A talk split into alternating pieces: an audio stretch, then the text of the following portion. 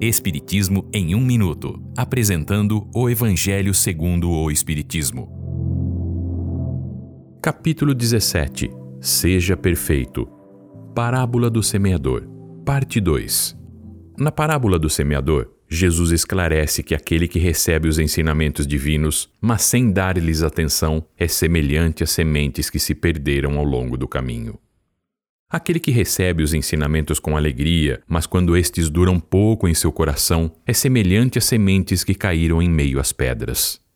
Aquele que recebe os ensinamentos, mas a ilusão da riqueza o faz insensível e infrutífero, é semelhante às sementes que caíram em meio aos espinhos. Por fim, àqueles que recebem os ensinamentos e estes rendem bons frutos. A parábola do semeador demonstra as formas que utilizamos os ensinamentos do Evangelho, que para muitas pessoas são letras mortas e nada produzem de bom. Muitos se apegam aos fenômenos mediúnicos apenas por curiosidade. Outros tantos buscam a comunicação com os espíritos e se interessam apenas por isso, enquanto satisfazem sua imaginação, mas que depois de ouvi-los continuam indiferentes e frios como antes. Outros ainda acham os conselhos muito bons, porém são aplicados apenas aos outros, mas não para si mesmo.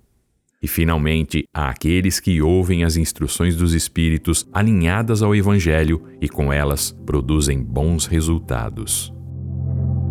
Esta é uma livre interpretação. Livro consultado: O Evangelho segundo o Espiritismo, de Allan Kardec, edição 3, em francês.